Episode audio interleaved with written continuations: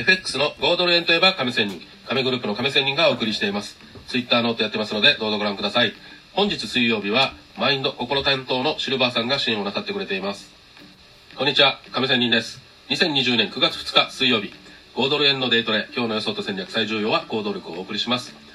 さて、えー私は自己紹介をちょこっとしますと、18年前に FX を始めました。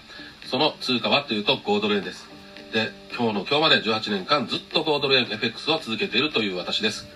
もちろん、その、もちろんじゃないな、その間には、えーたくさん大負けしたことが非常に多いんですが、勝ったこともあります。価値というのは30万からなんと1300万というような、え夢のトレードができたということがありましたが、本当にそれは夢のと、えー、つわものどもが夢の後ですかね、そういう感じで、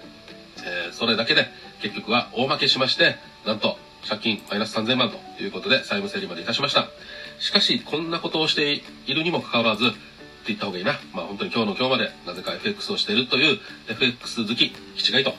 FX 依存症って言った方がいいのかな。まあそんな感じの、まあある意味、FX も好きなんですけど、こういう経済が、まあ、好きになったと言った方がいいかなと、いい言葉で言えば、まあそんな感じの私ですという人が配信している番組ですということで、さて自己紹介はこれだけにして、5ドル円、えーなんと78.50をちょっと今のところですが、えー頭最高値にして、今は78.00、そしてちょっと下まで行ったりして、やっと調整が起こったなっていうような状況です。さて、これまで76円か、そのあたりから、なんか上に上がるから下がるからと、なんか私もやっていましたが、売りポジションを入れて、入れたりしながら、また上がってと。で、買いも入れたりして、またさらに上がってと。で、その間には、まあ、保有すればよかったものの、利確をして、もっと伸ばせたのにな、というような感じもあったりしましたが、まあ、そんな感じでぐんぐん上がって、76円台から78円に来たと。ミドルまで来ましたが、やっと落ち着いたというような感じがしています。まあこれから本当にさらなる上に上げるか、調整下落がするのかということもありますが、やっぱりね、相場というのは一方方向には動きません。いつか上昇していたものも一旦はとにかく下がって、調整するという調整という言葉があります。で、みんなは、えこのね、上昇してる中で、いつ上昇が止まって調整に入るのか、今か今かというふうに売りポジションを入れると、本当にこれまでのように上がってきたりということがありました。あったと思います。また、えこれを我慢した人は、もう本当にリスクリワード的に1対2、1対3というふうに、え損小利大ができたと、できているだろうと思われます。しかしまあこれもなかなか難しいと思いますが、まあそれができたできないということも今後のトレードの糧にしないといけないということは本当に常々思っていまして、え記録も私つけています。まあ一部はこういう YouTube とか、えブログとか、えノートに書いたりしていますが、まあそれはさておき。さて現在の調整が今度は、えもう一段下がるのか、そしてこれを弾みとしてまた上がるのかと、またはレンジが続くのかというところが今の注目地点だと思いますが、さて、それをするにあたって、とりあえず今9月入ったばかりということが一つ。で、来週の9月8日火曜日から大口の投資家たちも参入してくるということをまず頭に入れて、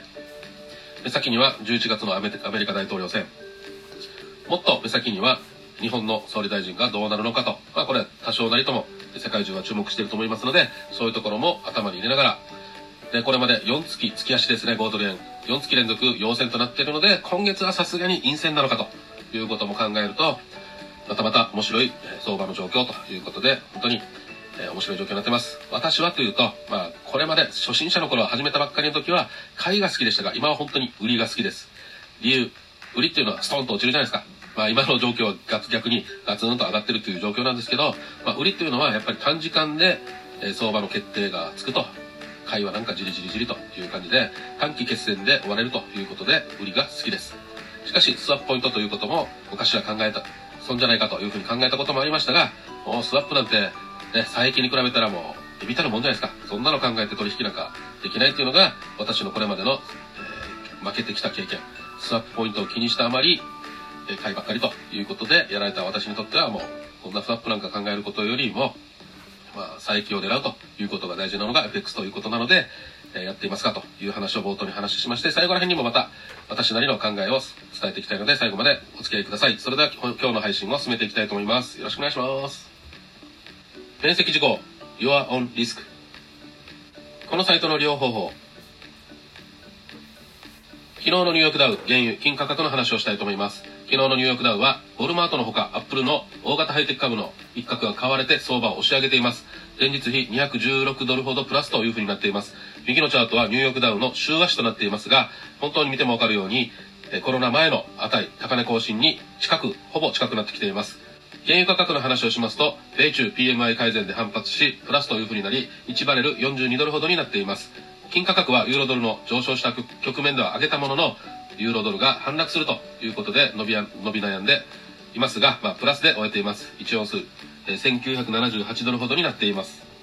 昨日の5ドル円の冷やしを復習したいと思います。オープンは78.170からクローズは78.106、値幅0.064、高値は78.380、ローは78.007で、値幅は0.373となり、冷やしは陰線となっています。これまでの流れと分析。昨日の東京時間はじり上昇し、78.35あたりまでが最高で、まあそれでクローズ。欧州時間は調整下落しましたが、78円台、78.00は死守しました。で、再度じり上昇。で、ニューヨーク時間、勢いもなく、まあ、ニューヨーク時間はって言った方がいいですね。勢いなく、78.10あたりでクローズしました。そして現在は77.80未満に行きましたが、調整中。この動きで、これまでの上昇が一旦止まったと言っていいと思います。さらなる下落の調整があるのか、今の下落をバウンドと見て一段上に上がるのかどうかっていう、まあ、大事な場面かなと考えています。今日の指標、重要度1から5の5段階の3以上を言いますと、オーストラリア実質 GDP が10時30分にありました。で、これから夜なんですが、アメリカ ADP 雇用と、え雇用者指数21時15分、これは重要度4。アメリカ製造業新規受注23時。アメリカ耐久財受注23時、これは重要度4。アメリカ週間石油在庫統計23時30分ということで、本日はアメリカ指標重要なものがいっぱいあります。雇用統計は注意です。チャートの分析に入ります。移動平均線を主として、えー、いきますと、まず1時間足です。雲の上からレンジが続き、雲の中に入ったところです。これまでは再度、雲の上限に向かっていきましたが、さてこれからは下限に行くのかどうかっていうところです。バクリアマイナス圏、ストキャックスは60となっています。4時間足を見てみましょう。雲の上を急上昇し、横ばいレンジが続いていましたが、若干下落気味という感じで、右下、横には厚めの雲がだんだん接近してきています。その前にストンと落ちるか、またはまた横ばいが続いて雲に支えられるかどうかっていうところです。バクリアマイナス圏、ストキャックスは60となっています。8時間足のチャート、雲の上を縦気味に上昇後、調整が入ったところ、バクリアプラス圏、ストキャックスは80となっています。日足のチャート、雲の上をじりじり上昇し、イレギュラー上昇が起こったところです。バクリアプラス圏、ストキャックスは85へとなっています。週足チャート、雲の上限から少しさらなる上昇をしたところ、少し一旦失速している感じには見えますが、さてこれからはっていうところです。バクリアプラス圏、ストキャックスは85へとなっています。月足チャート、雲の下を下落後、長い下髭をつけ上昇。4月連続陽線をつけた翌月となっています。9月ですね。これからが勝負どころ。右には雲が接近しているところ。バクディアプラス圏、ストキャックスは85円となっています。5ドル円の移動平均線の15分足から4時間足を見てみると、現在は調整下落という風に、ちょっと下落が強めになっている感じですが、4時間足では2本目に支えられては現在います。5ドルの移動平均線を見てみると、8時間足、4時月足では、8時間足は1本目のサポートラインを少し割ったところに入っています。手足、週足、月足では強めになっています。今日のレジスタンス値、まずは78.50を超えきれるか、その上は78.80、79.00です。今日のサポート値、77.60、77.35、77.00です。本日記憶しておくべきレンジは、77.60から78.50、中幅に動いた場合は77.35から78.80、大幅に動いた場合は77.00から79.00です。本日限りですが、ニューヨーククローズあたりでの想定パターンとしては、上昇した場合、78.50前後でクローズ、または78.85あたりでクローズかなっていうところ。レンジの場合、78.00から78.3530あたりでクローズ。下落の場合、77.80前後でクローズか、77.50前後でクローズかっていうところ。現在17時前ですが、その時点での予想は、まあ今日はレンジかなと思われ思われますが、まあでも、流れ的には下落なので、下落、上昇というふうに符号をつけました。まあ、冷やしは陰線になるかなとは予想していますが、ポジション取りについては、77.80に引き付けて買い、77.75未満で撤退。またこれから上昇してですね、78.40にこれからなると順張り買いをしてもいってもいいかもしれません。しかし、78.00未満になったら撤退するつもりで、順張り買いもいいかもしれませんか？ということ。売りの場合、78.10に近づけて売ってみて、78.35を超えたら撤退。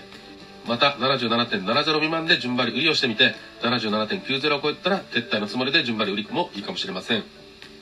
クロス円を見てみると、ドル円はじり上昇、ユーロが弱く、5ドルも若干弱くなってきています。5ドルストレートで言えば、5ドルはドルに対してはちょっと弱めに、他の通貨ではレンジという感じ。今日の戦略と基盤。基本方針は77.80から77.20の範囲の、まあ、レンジ狙いということがいいかなと私は思っていますが、想定通りの場合には、多少の誤差は、まあ、あっての、まあ、損切り幅を考えること。損失額を考えたポジション取りをすることと、ポジションをしっかり閉じることです。こまめにポジションを閉じる。外れた場合には、まあ、上か下か一方方向に行くならば、下は77.60、そして上は78.40をしっかり損切りできるなら、ポジションを取ってもいいかなと思うんですが、それを守れないならやらない方がいいです。最後に押さえておくべきことは、ニューヨークダウンの最高値を今後、これから目指すのか、やれやれの一旦の下落になるのかどうかが注目したいところです。来週からの、まあ、値動きの見通しをつけてのトレード。えー、無理は絶対しないこと、決してしないことです。スイング的な中長期視点として、週足を見た場合、雲の上限から上抜けしましたが、これからの勢いが大事です。失速すると横ばいが続き、まあ、その後は失速すると思われます。下落すると思われます。その場合の話ですが、雲の上限70.00、まあ70.50あたりでの、えー、まあ、には上限あたりには来ると見ています。さらなる上昇の場合は79円台に乗ることが必要かなと思っています。次、月足を見ると、このまま78.50上抜けできないと、今月は陰線になって、まあ、大統領選11月までは自利安になるんじゃないかなと見ています。しかし上昇する場合には、まあ、今月一旦下げてですね、えー、来月は、まあ、陽線ということになるかなと思っています。さて、いろいろ戦略等は言いましたが、重要なことはその通りにできるかっていうことの行動力です。例えば、勝つためには、マイルールで決めたことはちゃんと守ること。人が決めたんじゃなくて自分が決めましたよね。それをちゃんとできるかどうか、やってみれるかっていうことです。ポジション取りについては、儲け損なう恐怖に陥らない。まあ、ポジションを持ってなくて、ああ、予想当たってたのにな、ポジション持っとけばよかったな、ということは思わないということです。考えたら、結局はポチポチ病になってしまいます。さて、損切りについては、損失が、もし、まあ、損を抱えてですね、損失が少しでも減ったら、ラッキーと思ってポジションを閉じること、何もプラマイゼロ、もしくはプラスゼロで終わるっていうことは、考えない方がいいよっていうことです。私もこれまでこればっかり追い求めてきて、結局は、ああ、少し減って損切りすればよかったなっていうのが本当に非常に多いです。またその値っていうのはみんなが意識してるので逆に動きます。最後によく言われる理覚の話ですが頭と尻尾はくれてやれ欲張らないということです。もしポジションを取り損ねたらということなんですが例えば今下がってるじゃないですか。78.50まで行ったんですけどそろそろ調整するんだろうと思ったら私は本当に調整したという感じですがこれまで何度こういうそろそろそろそろと思ってきただろうということだと思いますでこのそろそろそろそろというふうにやってるうちはそろそろが来ないと。でも、もういいやって人が見なくなった途端、やっぱりこういう調整が入ってくるっていうのが、えー、この FX の世界です。ある意味またこれがすごい面白いところでもありますということで、このみんなが見向きもしなくなった時こそ、ポジションを張るタイミングなんだよということを最後に伝えたいなと思っていました。さて、では現在は多少調整中で、まあ、上なのか下なのかっていうところなので、それもみんながやってる間は伝示するんだろうなというふうに私は思っています。で、ちょっとみんなが気を抜いた途端、上か下か、どちらか一方に動き出すというふうにも考えていますので、まあそういうみんなが考える大衆心理っていうのはやっぱり大事だなと。で、相場では心理、ね、心理作戦と、みんなの心の探り合いということを、もうやっぱりね、までやってきたのでそう思ったりしますので、ぜひとも私の話も聞きながら、ある意味、亀仙人がこんなに言うんだったら、逆じゃないのという見方もありますので、まあ参考にどうぞということで、今日の配信は以上となります。それではまた明日。See you!